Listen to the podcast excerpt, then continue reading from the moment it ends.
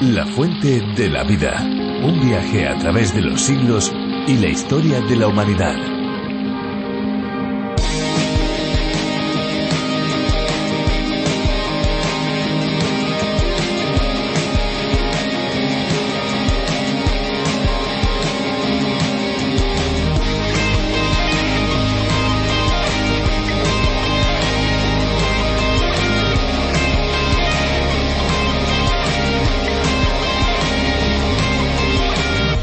El agua de azahar está presente en la repostería y de manera especial en los roscones de reyes, pero muchos no sabemos de qué se trata ni qué aspecto tiene. Lo primero que hay que señalar es que el agua de azahar se obtiene después del destilado en corriente de vapor de la infusión de los pétalos de la flor de azahar de naranjo amargo. Se trata de una flor con un aroma muy potente y de pequeño tamaño que suele tener un color entre blanco y violeta y que aunque la relacionamos con los naranjos también es la flor de los limoneros y de otros árboles que dan frutos cítricos. Le damos la bienvenida a una nueva edición de La Fuente de la Vida. Gracias por acompañarnos cada día. Gracias por ayudarnos a crecer en esta relación que tenemos con ustedes. Gracias, muchísimas gracias. Esperanza Suárez les habla desde este lugar. Crecer diariamente en nuestra relación con Dios podríamos decir que es la tarea más importante de la vida porque Dios quiere que nos acerquemos a su presencia y que nos dispongamos a conocerle cada día un poquito mejor. ¿Y qué cosa mejor que conocerle a través de su palabra? Con nuestro programa La Fuente de la Vida queremos crear una comunidad gigante de cristianos por todo el mundo que escuchen el estudio que realizamos a través de la radio. Nuestra página web lafuentedelavida.com o la aplicación a través de la Biblia son muy útiles en esta labor. Dentro de esa comunidad de cristianos que quieren conocer más a Dios, pues eh, nos animamos unos a otros, nos amamos unos a otros y sobre todo crecemos juntos en la fe y en el conocimiento de la palabra de Dios. Aparte de la lectura de la palabra, la música también puede ser un medio muy muy interesante y bueno para expresar nuestra gratitud o nuestros sentimientos y pensamientos delante de Dios. ¿Sabían ustedes que el rey Salomón escribió más de mil canciones? ¿Lo sabían? Pues ahora nos vamos a ir con la música porque tiene gran importancia. Antes de pasar a nuestra exposición de la Biblia, vamos a escuchar una canción que hemos elegido con muchísimo cariño para cada uno de ustedes.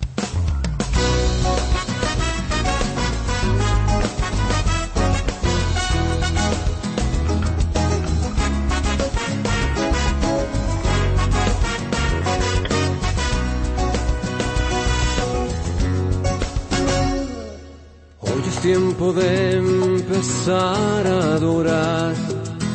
Hoy es tiempo de dejar el mundo atrás para reconocer que solo tú nos puedes rescatar.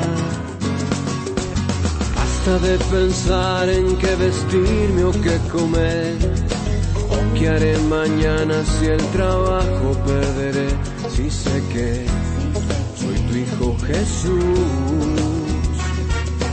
Nada faltará si ahora estás tú, mi amado Jesús, puede lograr que aunque llueva todo el día el sol se vuelva a levantar, que se sanen los enfermos y que el hombre malo vuelva a amar.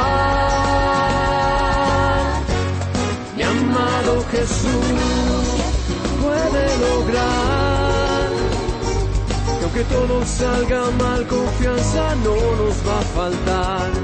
Aunque caiga la batalla, nuestra fe nos vuelve a levantar.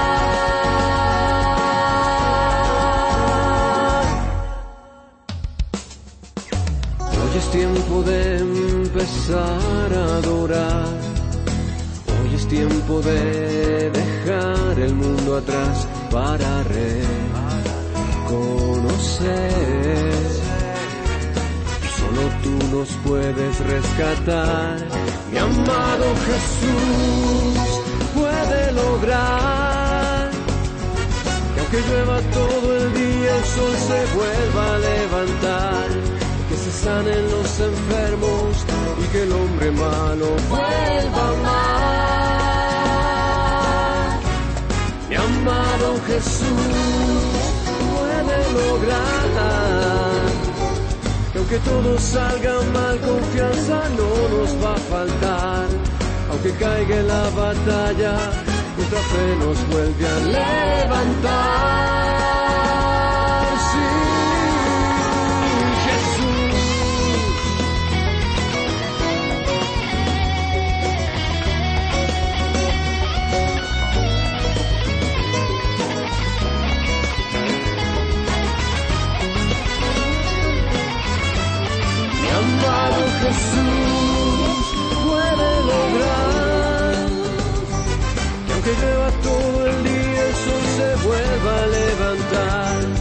Se sanen los enfermos y que el hombre malo vuelva a amar. Mi amado Jesús puede lograr que aunque todo salga mal, confianza no nos va a faltar. Aunque caiga en la batalla, nuestra fe nos vuelve a levantar.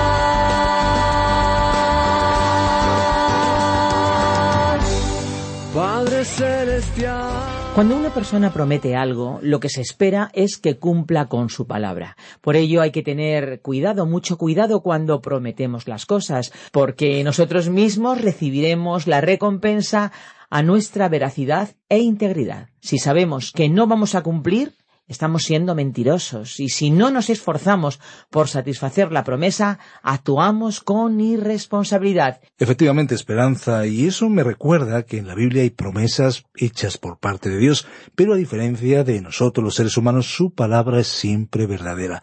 Dios siempre cumple. Descubramos algunas promesas más de Dios registradas en el capítulo 8 del libro de Amós a partir del versículo 7. Acompáñanos a hablar su Biblia con nosotros y adentrémonos en el capítulo 9. Recuerden nuestras vías de comunicación, el WhatsApp 601 20 32 65 con el prefijo más 34 desde fuera de España, también nuestra web lafuentedelavida.com y nuestra aplicación multilingüe La Fuente de la Vida, o también puede buscarlo como a través de la Biblia, una aplicación disponible en muchos idiomas. Escuchemos ya nuestra reflexión de hoy. La fuente de la vida. Nuestro pasaje bíblico de hoy se encuentra en el libro de Amós desde el capítulo 8, versículo 7, hasta el capítulo 9, versículo 1. Continuamos hoy, estimado oyente, nuestro viaje por el libro de Amós. Nos encontramos en el capítulo 8. Al comenzar este capítulo dijimos que la visión de la canasta de fruta de verano fue la cuarta visión que ocupó la totalidad de este octavo capítulo. Es importante que comprendamos el significado de esta visión porque nos ayudará a asimilar la interpretación de pasajes que vendrán más adelante. Y especialmente nos aclararán algunas cosas que el Señor Jesús diría durante su ministerio en la tierra. En primer lugar, una canasta de fruta madura representa a una cosecha. Nos dice que el árbol ya no está produciendo fruta. Después de la cosecha, ya no necesitamos ir a comprobar si tiene fruta o no, porque sabemos que al haber entregado su fruto sus ramas están desnudas. Ya ha pasado la cosecha. No aparecerá el fruto hasta el próximo año. Así que aunque la canasta de fruta madura es un manjar delicioso, exquisito y atractivo, también nos habla del final de la cosecha. Una canasta de fruta también nos habla de un deterioro y una putrefacción rápida. A veces, por diversas circunstancias que provocan la ausencia de los que hayan preparado esa canasta, ésta habrá quedado abandonada, olvidada, sin que nadie se ocupe de distribuir la fruta. Y al cabo de unos pocos días, el aspecto de esa canasta es lamentable, y el olor intenso que despide no solo es sumamente desagradable, sino que también impregna todas las cosas y el ambiente que la rodea. Así que hay un mensaje transmitido en este pasaje por la canasta de fruta. En ella, Dios nos transmitió una ilustración dramática. En el capítulo 7 hemos leído acerca de las intervenciones de Dios en el castigo de los israelitas y vimos que el profeta Amós oró rogando a Dios por la supervivencia del pueblo. Y supimos que Dios cambió su forma de pensar al respecto y detuvo su acción de juicio. Pero en el pasaje que hoy estudiamos, la canasta de fruta nos indica figurativamente que la cosecha, con su tiempo de alegría y abundancia, ya había pasado. La situación había llegado a un límite. El juicio vendría sobre aquel pueblo y la cosecha constituía el anuncio simbólico de ese castigo. Teniendo en cuenta que la cosecha nos habla de un tiempo de juicio, de castigo, y se refiere al final de una época, creemos que algunas de las palabras que el Señor Jesucristo pronunció serán mal entendidas si uno no entiende el significado de la cosecha. En el Evangelio de Mateo capítulo 9, versículos 37 y 38, el Señor Jesús les dijo a sus discípulos, A la verdad la mies es mucha, pero los obreros pocos. Rogad pues al Señor de la mies que envíe obreros a su cosecha. Nuestro Señor estaba hablando del final de una época cuando el período histórico de la ley estaba llegando a su fin. Cristo iba a morir en la cruz y dijo que necesitaba segadores, recolectores para que salieran y se dirigieran al pueblo de Israel. Pero después que Él murió en la cruz contemplamos un panorama diferente. Para este período histórico o época de la gracia de Dios, el Señor presentó su parábola del sembrador, y el sembrador salió a sembrar la semilla. Así que el mensaje determinado para esta época en la que vivimos es el siguiente. Id por todo el mundo y predicad el Evangelio. Esta fue una invitación para salir por el mundo para sembrar la semilla. Este es entonces un tiempo para sembrar la palabra de Dios. La responsabilidad y la tarea suya y mía, estimado oyente, consisten simplemente en sembrar la semilla. Ahora, el que se conviertan las personas es un asunto del Señor. Nosotros creemos que el Espíritu de Dios tomará la palabra de Dios y convertirá a una persona en un hijo de Dios. Nosotros somos sencillamente sembradores de la semilla. No somos recolectores o segadores. Tengamos en cuenta que la cosecha nos habla del juicio, del castigo y señala el final de una época. Nuestra responsabilidad hoy es estar ocupados en la siembra de la semilla. Quisiéramos que este mensaje llegara con claridad a todos los que nos escuchan y que motivara a los creyentes para llevar a cabo la tarea de sembrar la semilla de la palabra de Dios. En nuestro programa anterior también vimos que en los versículos 4 al 6 el profeta transmitió la opinión de Dios sobre el trato que los israelitas más adinerados daban a los pobres, explotándolos y arruinándolos, engañándolos incluso en la compra de artículos de primera necesidad, y así el profeta estaba explicando por qué Israel era como una cesta de fruta madura. La bondad de aquel pueblo era tan perecedera y rápidamente deteriorable como la fruta de verano. Y una evidencia de esta comparación era la manera que ellos tenían de tratar a los pobres. Vamos a continuar hoy nuestro estudio del resto del capítulo ocho, leyendo el versículo siete de este capítulo ocho de Amós, que dice el Señor juró por el orgullo de Jacob, no olvidaré jamás ninguna de sus obras. El orgullo de Jacob era el Señor Jesucristo. El Señor juró por el Mesías que vendría. No podía hacer un juramento mayor que éste. Ahora observemos lo que él había jurado. No olvidaré jamás ninguna de sus obras. Como hemos afirmado anteriormente en el estudio de este libro, Dios no olvida las obras de ninguno de nosotros, seamos creyentes o no creyentes. Aquellos que somos creyentes, como dijo el apóstol Pablo en su segunda carta a los Corintios capítulo 5 versículo 10, compareceremos ante el tribunal de Cristo para que cada uno reciba según lo que haya hecho mientras estaba en el cuerpo, sea bueno o sea malo. En los días del profeta Amós, los israelitas habían acumulado pecados para el día de la ira de Dios, y él recortó cada uno de ellos. Continuamos leyendo el versículo ocho de este octavo capítulo de Amós. ¿No se estremecerá la tierra por esto?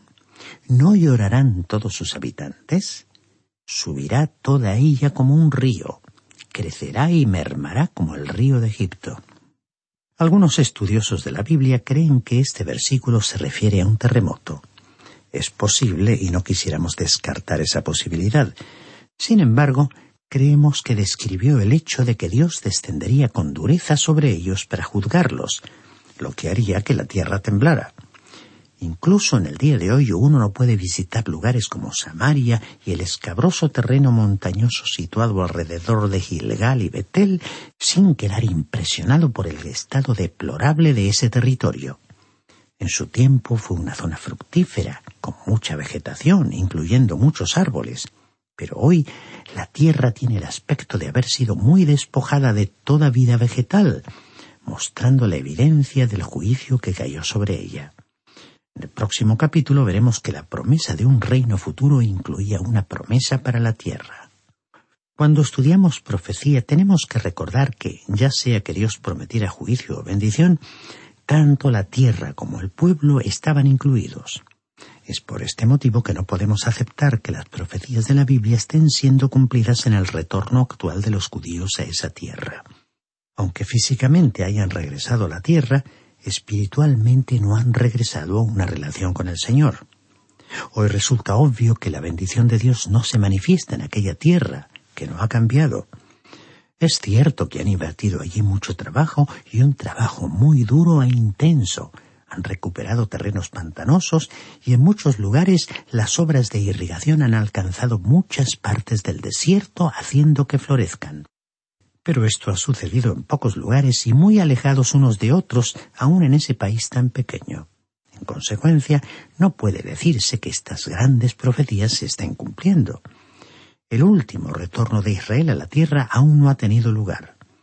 Recordemos que hay más judíos en otras ciudades grandes del mundo que en todo Israel. Este hecho debería decirnos algo. Y dice el versículo nueve de este octavo capítulo de Amós. Aquel día, dice el Señor Dios, haré que se ponga el sol a mediodía. Cubriré de tinieblas la tierra en el día claro. Aquí tenemos a Amós hablando de aquel día. Y ya hemos dicho que esta era una expresión técnica que se refería al día del Señor. Generalmente se refería a la gran tribulación porque ese periodo vendrá primero. En lo que concierne a Israel, ese día comenzará con la noche. El profeta Amós presentó una mezcla de profecía del futuro cercano y del futuro lejano. El día del Señor aún no ha llegado. El sol no se ha puesto al mediodía, ni la tierra se ha oscurecido en un día claro. Cuando Amós escribió estas palabras, este evento se encontraba aún en el futuro distante. También recordemos que en Israel el día comenzaba por la noche, y también fue la forma de expresarlo en el Génesis, donde en el relato de la creación el paso de un día se indicó con la frase y fue la tarde y la mañana del primer día, y así sucesivamente el resto de los días.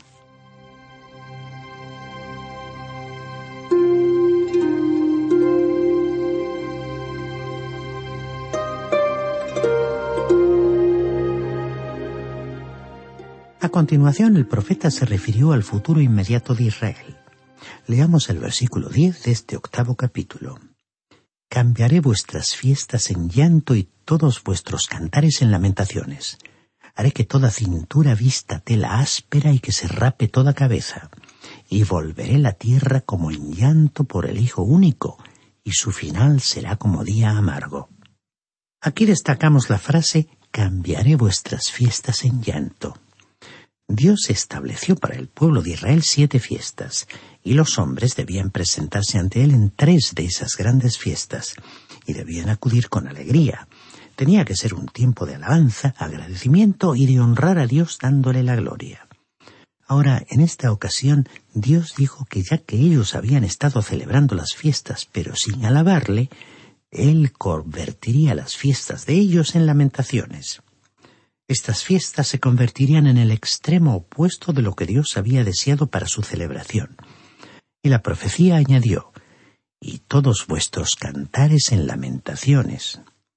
Cuando el castigo de Dios cayera sobre ellos, no se oirían más canciones ni más expresiones de alegría, solo lamentos. No somos críticos de música, pero al considerar las últimas tendencias predominantes en la música contemporánea, nos preguntamos si usted detecta alegría en esa música. A veces parece ser una cadencia inexpresiva en cuanto a sentimientos sin significado. La serie de sonidos estimula la naturaleza física, pero ciertamente no produce una verdadera alegría. Más bien, parece expresar una melancólica resignación o una actitud de rebeldía triste que roza la tragedia. Deja la sensación de que fuera la expresión de una lucha por alcanzar a alguien o algo sin llegar a conseguirlo. Esa es la clase de música que una parte de esta generación está produciendo. Pero incluso en siglos anteriores, una gran parte de la música clásica instrumental y lírica ha expresado romances que no pudieron materializarse o que acabaron trágicamente. Las vivencias tristes de los compositores han encontrado en sus obras un cauce lógico de expresión a través de los siglos. Es inevitable recordar aquí que Dios le anunció a un pueblo que convertiría la alegría de sus canciones en lamentos. El versículo 10 termina diciendo, y volveré la tierra como en llanto por el Hijo único, y su final será como día amargo. La ropa áspera y la calvicie sobre cada cabeza eran señales del duelo más intenso. Esta situación se cumplió literalmente en el juicio que iba a caer sobre ellos en aquel tiempo. Continuamos leyendo el versículo once de este octavo capítulo de Amós. Ciertamente vienen días, dice el Señor Dios, en los cuales enviaré hambre a la tierra, no hambre de pan ni sed de agua, sino de oír la palabra del Señor. Aquí se habló de un hambre poco común. Dios les había comunicado a ellos su palabra y la habían rechazado, la habían despreciado y se habían apartado de ella. Entonces Dios les dijo que se acercaba el día en que ya no tendrían el privilegio de escuchar su palabra. Dios le dice a cualquier iglesia o pueblo que si después de haberle entregado su palabra no la quisieran escuchar, la retiraría. En algunos lugares se ha producido un rechazo a la palabra de Dios y ésta ya no se predica más. Muchas iglesias se han apartado de esa palabra y han tenido que cerrar sus puertas, y otras a duras penas están funcionando y algunas que también han permanecido con sus puertas abiertas han perdido su influencia y su poder de atracción sobre la gente. En algunos países podemos encontrar Biblias en las habitaciones de muchos hoteles y muchas personas poseen ejemplares de la Biblia. Pero ¿cuántos la están leyendo y estudiando? ¿Cuántos creen en ella? Por otra parte, en muchos lugares puede observarse hambre por la palabra de Dios.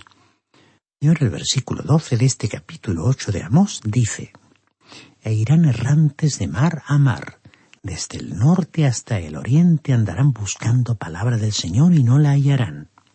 Las personas afligidas que necesitaran un verdadero consuelo buscarían por todas partes la palabra de Dios y no la encontrarían. Dios, en su gran amor por su pueblo, había enviado su palabra por medio de profeta tras profeta, pero ellos la habían rechazado, perseguido y en algunos casos aún habían matado a sus profetas. En consecuencia, uno de los castigos de Dios sería su silencio. Extrayendo nuestras lecciones del pasado del pueblo de Dios, creemos que lo más importante que podemos hacer es exponer su palabra y difundirla por todos los medios que estén a nuestro alcance. Y dice el versículo 13, en aquel tiempo las muchachas hermosas y los jóvenes desmayarán de sed. Incluso los jóvenes de aquel pueblo, los miembros más esperanzadores y prometedores de la sociedad, se debilitarían de sed por la ausencia de la palabra de Dios. Y ahora leamos el versículo 14, último versículo de este capítulo 8 de la profecía de Amós. Los que juran por el pecado de Samaria y dicen, por tu Dios, Dan, y por el camino de Beerseba caerán y nunca más se levantarán. En aquella época muchos tenían la costumbre de jurar por el nombre de sus dioses. Cuando aquí dice el pecado de Samaria, se refería al becerro de oro que estaba situado en Betel.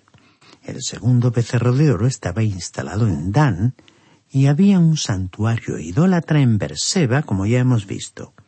Así que este capítulo concluyó anunciando el castigo sobre tal idolatría.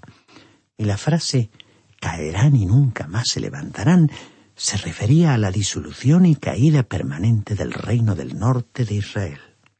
Las diez tribus serían conducidas al cautiverio y nunca regresarían al reino del norte de Israel. Cuando regresaran a su tierra, vendrían como una parte de las doce tribus. Y así llegamos al capítulo nueve. Este capítulo concluyó el mensaje de juicio que el profeta Amos estaba comunicando al pueblo de Israel.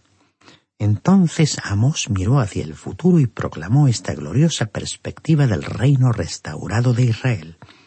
Veamos el primer versículo de este noveno capítulo de esta profecía que inicia un párrafo que hemos titulado Visión de una dispersión mundial.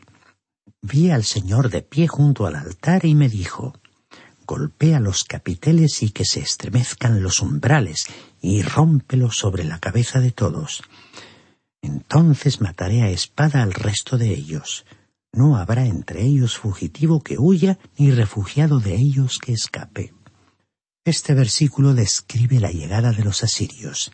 Debemos tener en cuenta que el altar aquí no es el altar del templo del rey Salomón en Jerusalén, sino probablemente el altar del templo del dios pagano Baal en la ciudad de Samaria. Las ruinas de este templo pueden verse hoy en aquel lugar. Veamos la frase golpea los capiteles y que se estremezcan los umbrales y rómpelos sobre la cabeza de todos. En el momento en que el ejército enemigo sitiara la ciudad, la gente buscaría refugio en los templos, pero los templos caerían tan repentinamente que gran parte de la gente quedaría atrapada cuando las columnas se desmoronaran. Y la frase final del versículo dice, No habrá entre ellos fugitivo que huya, ni refugiado de ellos que escape. El profeta quiso decir que aquellos que escaparan vivos de la ciudad serían conducidos al cautiverio. En el próximo programa vamos a analizar este último capítulo de Amós y veremos que aún en ese día tan oscuro el profeta Amós no era pesimista. Él miró hacia el futuro y como ya indicamos pudo observar que se aproximaba un día glorioso para esta tierra. Y de la misma manera, creemos que cualquier hijo de Dios hoy debería participar de ese optimismo, al considerar ese futuro en el cual el Señor Jesucristo establecerá su reino en la tierra, dando comienzo a la mayor era de paz y prosperidad que el mundo jamás habrá conocido. Y bien, estimado oyente, vamos a detenernos aquí por hoy. Le invitamos a acompañarnos en nuestro próximo programa, el último dedicado al libro del profeta Amós, y le sugerimos que leas los versículos restantes de este capítulo 9 para que esté más familiarizado con su contenido. Muchas gracias amigos a todos los que hoy nos han acompañado. Gracias por escucharnos. Esperamos volver a encontrarnos en la próxima emisión. Y bueno, si tal vez no pueden ustedes acompañarnos por la señal de radio, les recordamos que el programa de hoy y todos los anteriores están ya disponibles en Internet. Visiten nuestra web lafuentedelavida.com o bien descarguen la aplicación La Fuente de la Vida, que también se puede encontrar con el nombre a través de la Biblia. Y por supuesto, también ponemos a su disposición otras vías de contacto, como son nuestros teléfonos 91 422 05 24 o bien el 601 20 32 65. No se olviden que si llaman desde fuera de España deben pulsar el prefijo más 34 91 422 05 24 y 601 20 32 65. Si desean enviarnos un correo electrónico lo pueden hacer a la siguiente dirección info arroba radioencuentro.net info arroba radioencuentro.net Gracias de verdad por acompañarnos y recuerden que también pueden compartir el programa a través de las redes sociales. Difúndanlo para que más y más personas puedan disfrutar, como usted lo ha hecho hoy, de esta fuente de la vida. Porque no es una fuente cualquiera, es una fuente de agua viva que nunca se agota. Beba de ella.